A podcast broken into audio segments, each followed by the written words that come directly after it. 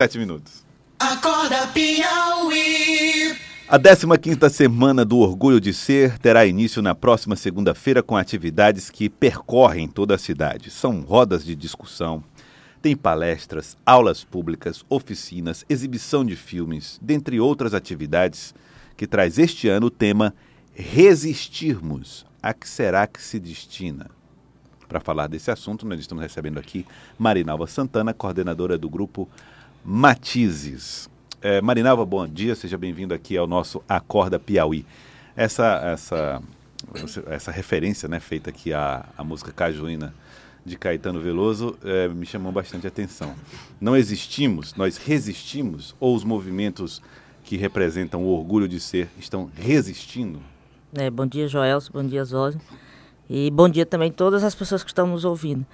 É, a gente fez essa, esse jogo de palavras porque nós entendemos que nesse momento que nós temos uma, uma conjuntura política difícil, a gente tem que resistir para continuar existindo. Então é nesse sentido.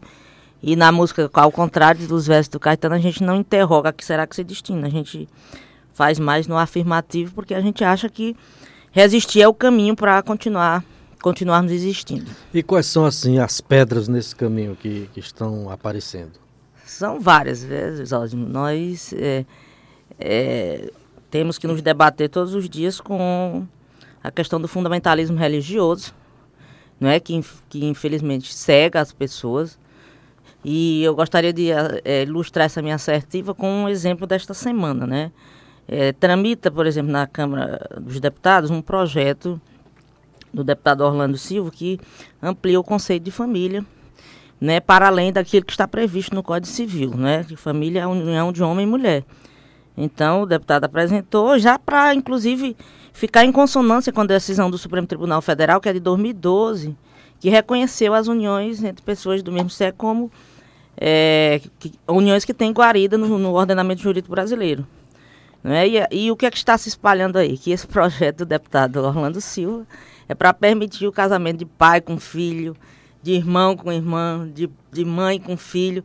Quer dizer, uma coisa assim louca, né? Que inclusive não encontra guarida em, nenhum, nenhum sistema lógico, né? De raciocínio. Isso tem sentido mesmo, Arana. Eu estava ontem almoçando lá e uma pessoa bem posicionada foi me falar dessa história, desse projeto. Disse, rapaz, esse negócio dessa esquerda vai acabar. Você não viu a última aí que pai pode casar com filho, filho com a mãe? Diga, rapaz, isso não existe. Existe, rapaz, não sei o que, rapaz, não é possível. E aí vem com imagem, enfim, um, uma, uma única frase, a imagem de Orlando Silva e a imagem do deputado federal lá do Pernambuco, que me foge o nome agora. É, é, o do Pernambuco. O Gadelha, né? Gadelha, Túlio Gadelha. Túlio Gadelha. Então, é, é, é a imagem dos dois e uma coisa realmente totalmente distorcida da realidade. Por que, que você atribui isso ao fundamentalismo religioso? Olha, porque o discurso religioso, ele, ele já tem, assim, uma das características um discurso muito fechado, né? E que não permite, a, a, a, assim, muito diálogo.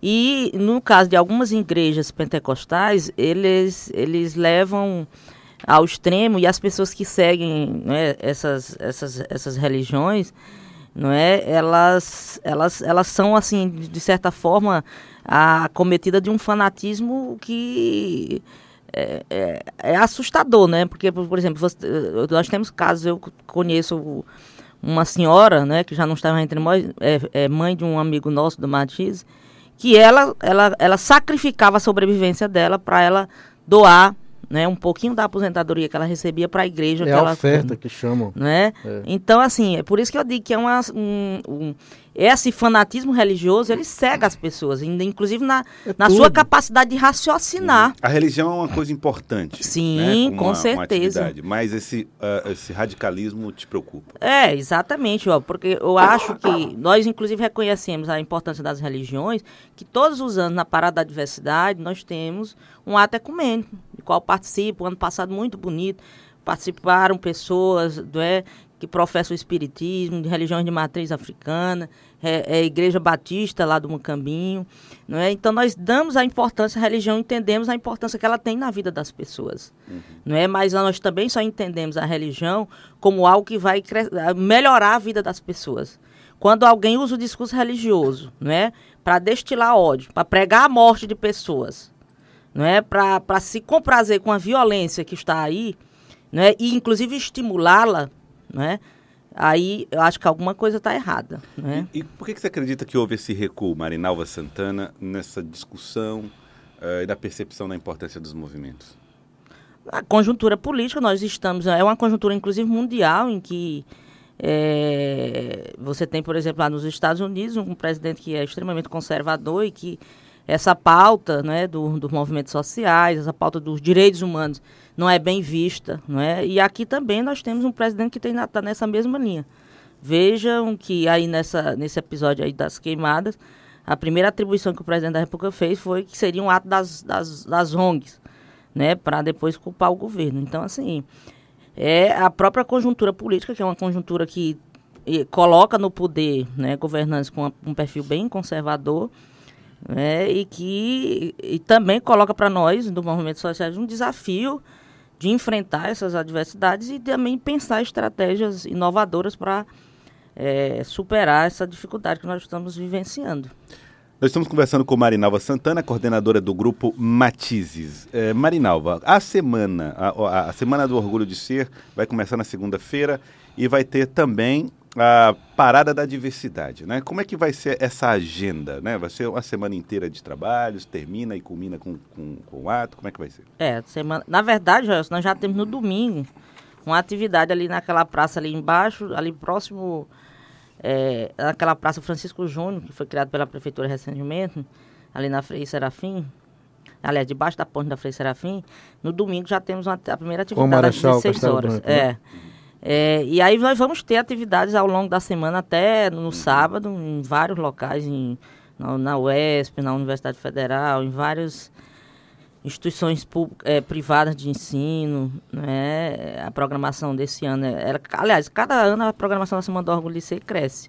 Nós vamos ter lançamento de livros, nós vamos ter shows, é, nós vamos ter roda de conversa, nós vamos ter debates, né? E no domingo, a partir das 16 horas, a Parada da Diversidade, a concentração será mais uma vez ali em frente à Puticabana né? E por volta de 18 horas, após exatamente o, ato, o ato ecumênico, a gente sai para o, o, estacionamento da Ponte Estaiada, onde vamos ter o show de encerramento da Parada da Diversidade, que se inicia a partir das 18 horas. Tá, eu estou só procurando aqui. Domingo vai ser que dia, gente? De, de, de 1 de setembro. Primeiro. Ah, primeiro de setembro. Próximo, vai ser no dia. Essa, é. essa é a diferença que eu queria fazer. Vai ser no dia 1 é. de setembro. É, a, a Semana do Orgulho é de 25 a 31, quer certo. dizer, na verdade, 25 a prim, de, de agosto a 1 de setembro, porque encerra. Domingo a domingo. É, domingo a domingo. A parada encerra a Semana do Orgulho de Ser.